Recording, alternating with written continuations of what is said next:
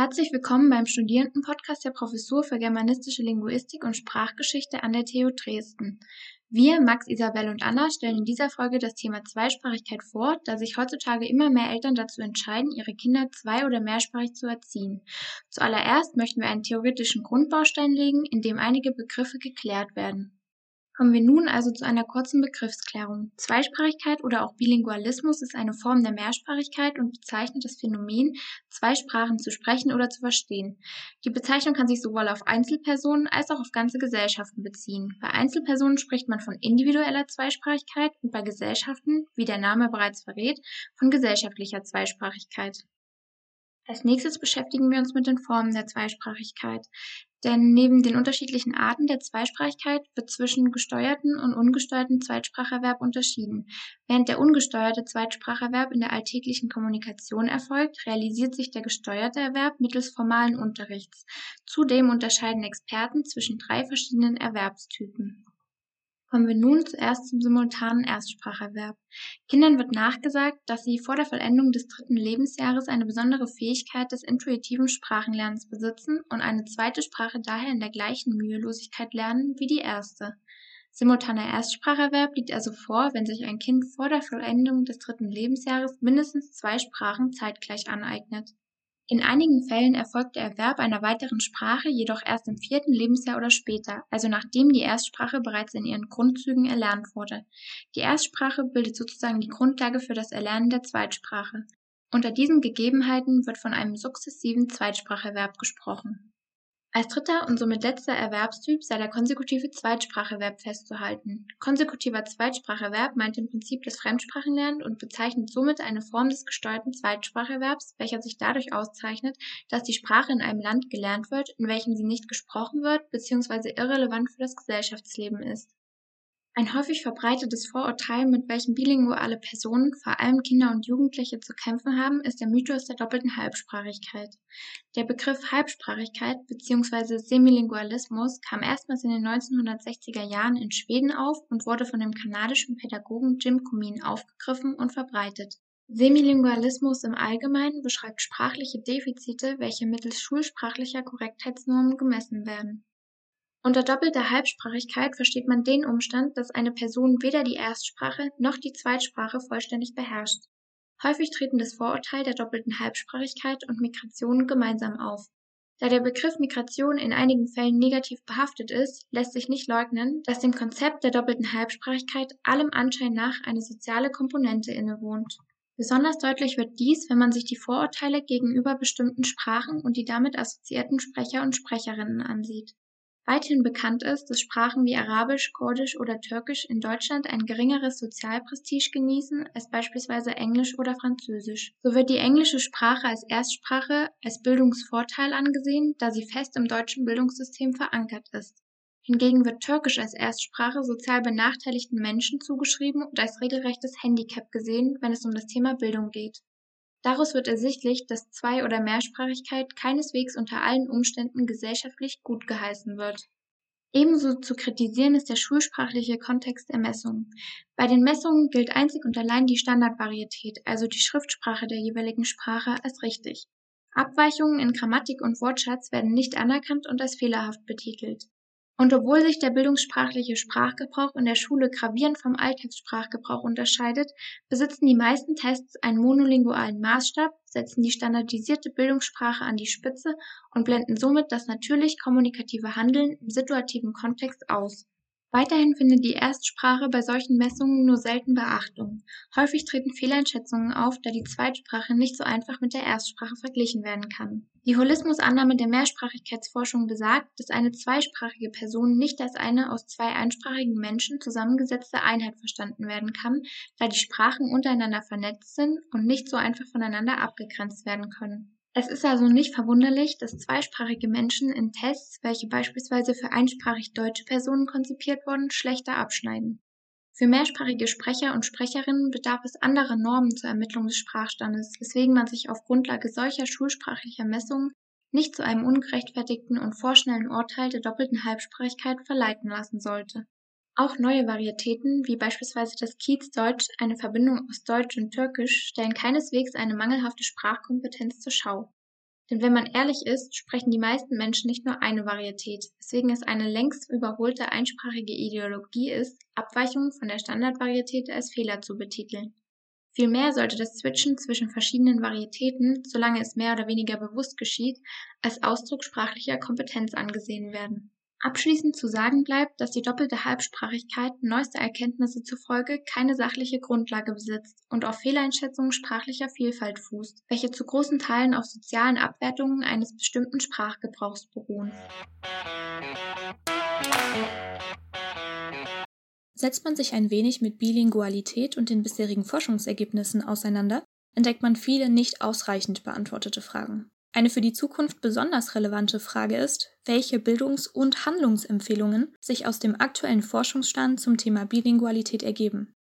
Das Ziel muss darin bestehen, diese Forschungsergebnisse umzuwandeln in Empfehlungen für das Bildungssystem, den Unterricht und den Umgang mit bilingualen Schülern.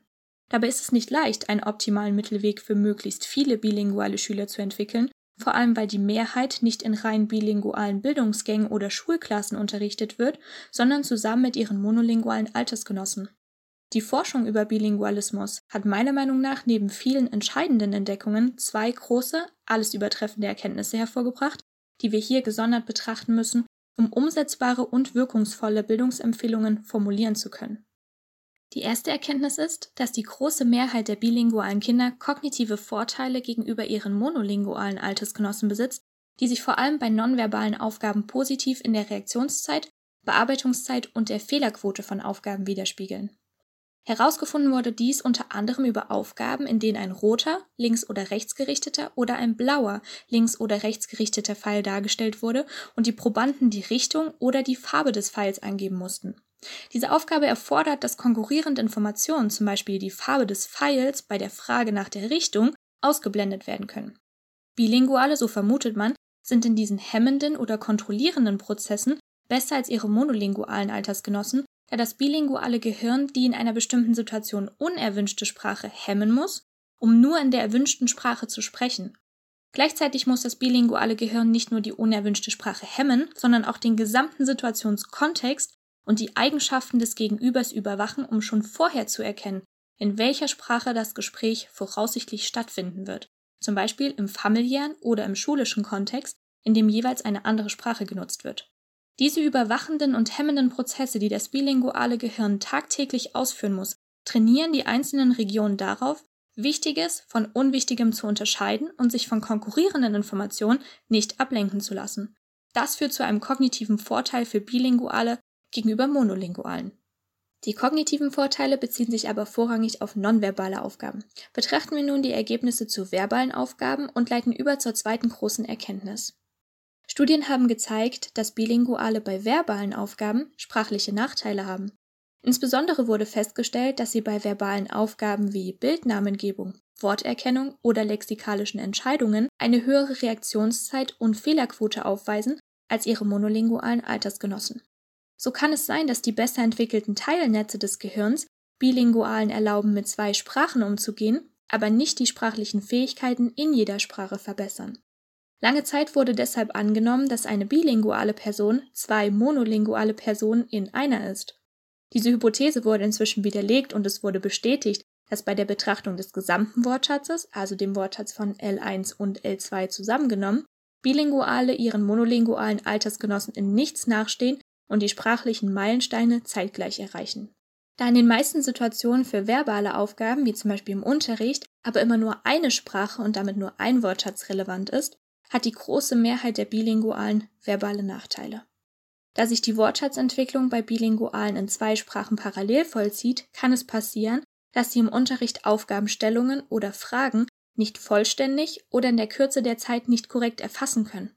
Das Problem dabei ist, dass sich die Unterrichts- und Lernsituation nicht nur durch den tatsächlich vorhandenen sprachlichen Nachteil verschlechtert, sondern auch aus den resultierenden Vorurteilen heraus, Bilinguale würden langsamer lernen oder wären weniger intelligent als Monolinguale und bedürfen einer Zuweisung in Förderprogramme.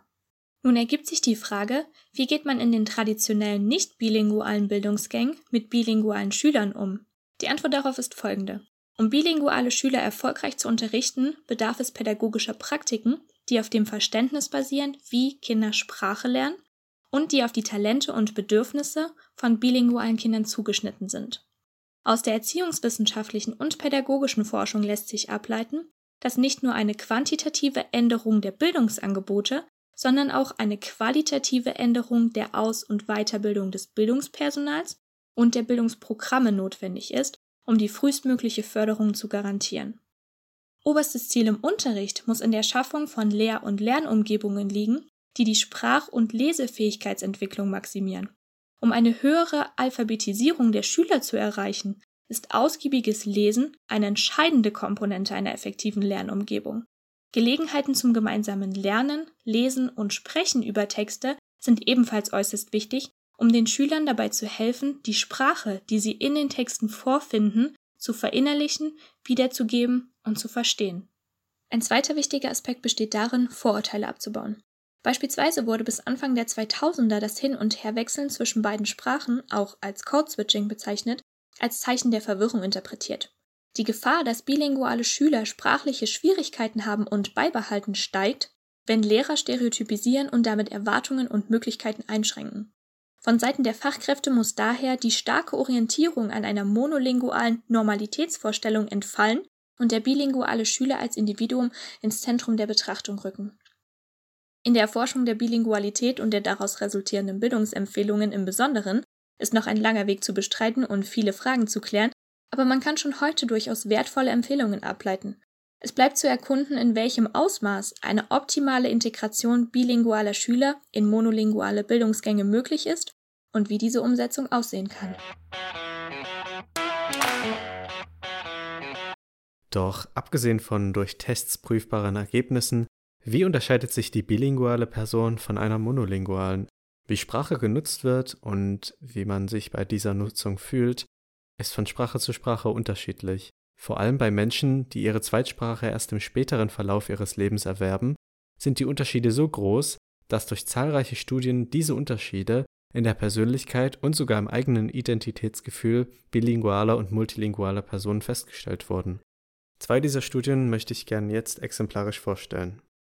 In Rosemary Wilsons Another Language is Another Soul untersucht sie, inwiefern die Nutzung einer anderen Sprache einen Einfluss auf die Persönlichkeit hat und was diesen Zusammenhang ausmachen könnte. Ein Experiment war um das Erzählen einer Geschichte in zwei verschiedenen Sprachen aufgebaut, wobei der Eindruck des Sprechenden auf die Zuhörerinnen von diesen beschrieben wurde. Zwei Punkte waren dabei besonders bemerkenswert. Zum ersten, die Erzählung der Geschichte war immer anders in der anderen Sprache. Es wurde also keine Übersetzung der Geschichte aus der ersten Sprache vorgenommen, sondern die Geschichte wurde anders erzählt, mit anderen Details und anderen Bewertungen. Daraus schloss Wilson, dass die Sprechenden die Geschichte in dem kulturellen Kontext der Sprache erzählten und dementsprechend anders begriffen, anstatt sich auf den linguistischen Kontext zu berufen und sie einfach zu übersetzen. Die ZuhörerInnen beschrieben ihren Eindruck extrem unterschiedlich. Zum Beispiel hatten sie Sympathie und Mitleid für eine Geschichte, die in Griechisch erzählt wurde, während die gleiche Geschichte des gleichen Sprechers in Englisch mit Antipathie und Ablehnung beschrieben wurde. Eine weitere interessante Schlussfolgerung einer weiterführenden, mit Fragebögen durchgeführten Untersuchung beschreibt, dass die von den ProbandInnen beschriebene Selbstwahrnehmung und die Einschätzung ihrer Aktionen in einem fremdsprachlichen Kontext sehr unterschiedlich und in den meisten Fällen deutlich selbstbewusster und extrovertierter waren als im Kontext der Muttersprache. Das erlaubt zum Beispiel Leuten, die bei der Befragung in der Kategorie Extrovertiertheit eine sehr geringe Punktzahl erhielten, an Treffen in der Zweitsprache teilzunehmen, wobei dies quasi wie eine Maske funktioniert. Einen Grund für dieses größere Selbstvertrauen theoretisiert ein Proband, der sagte, dass man sich weniger gehemmt fühlt, weil man über seinen eigenen Sprachgebrauch in der Zweitsprache mehr nachdenkt als in der Muttersprache und man dementsprechend einfach weniger Zeit hat, sich über sich selbst und seine Wirkung auf andere Gedanken zu machen.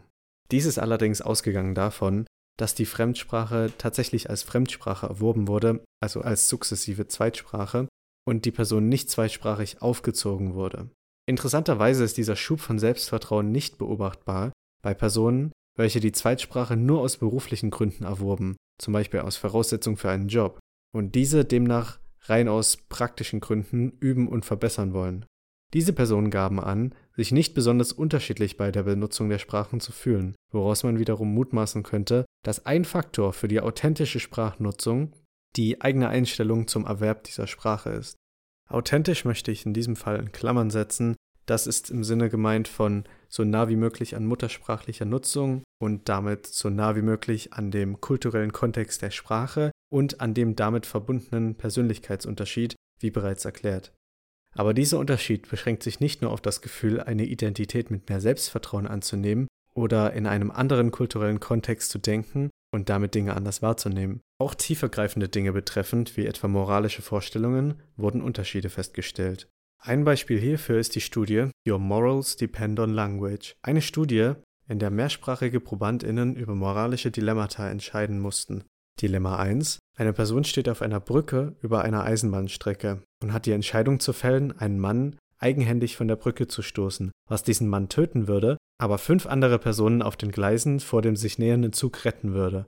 In Dilemma 2 stehen die ProbandInnen vor der gleichen Wahl, allerdings diesmal entschieden durch einen Hebel, mit dem die Person eine Weiche zu stellen hat, was den Zug entweder über fünf Personen oder über den einen Mann rollen lassen würde. Bei dem Hebeldilemma, also Dilemma 2, ohne die erhöhte emotionale Schwierigkeit, den Mann selbst herunterstoßen zu müssen, was durch den simplen Hebel ersetzt wurde, entschieden sich 80% der Muttersprachler für die utilitaristische Option, also den einen Mann für die fünf Personen zu opfern, während sich 81% der Leute, denen dieses Dilemma in der Zweitsprache vorgestellt wurde, für die gleiche Option entschieden. Bei Dilemma 1 allerdings entschieden sich nur 20% der Muttersprachler für die Entscheidung, den Mann zu opfern, während sich 50% der Zweitsprachigen dafür entschieden, den Mann von der Brücke zu stoßen. Dieser Unterschied ist so gewaltig, dass es einfach kein Zufall sein kann. Interessanterweise gab es noch einen Trend, der besagte, dass je besser die Fremdsprache beherrscht wurde, je geringer war die Bereitschaft, den Mann von der Brücke zu stoßen. Als Grund für den Unterschied zwischen den zwei Dilemmata nennen die Autoren, dass es emotional viel schwieriger vereinbar ist, den Mann persönlich zu stoßen und damit zu töten, als es ist, nur einen Hebel umzulegen, wodurch eine utilitaristische Entscheidung begünstigt wird. Die emotionale Wucht der Entscheidung, den Mann persönlich von der Brücke zu stoßen wie in Dilemma 1, wird in der Fremdsprache gedämpft, was auch erklärt, wieso sich ProbandInnen, die die Fremdsprache besser beherrschten, weniger oft für die einfach rationalere Variante entscheiden konnten. Die Art des Spracherwerbs, muttersprachlich oder als Fremdsprache, und die Beherrschung der Sprache spielt also offenbar eine große Rolle, wie die Wahrnehmung der Person funktioniert, wie sie Entscheidungen trifft und dementsprechend auch, wie sie sich verhält und kann damit basierend auf den genannten Faktoren durchaus einen Unterschied in der Persönlichkeit mehrsprachiger Individuen bedingen. Wir hoffen, dass wir euch in diesem Podcast dieses interessante Thema ein bisschen näher bringen konnten, dass es euch gefallen hat und dass ihr auch was dazugelernt habt. Danke fürs Zuhören.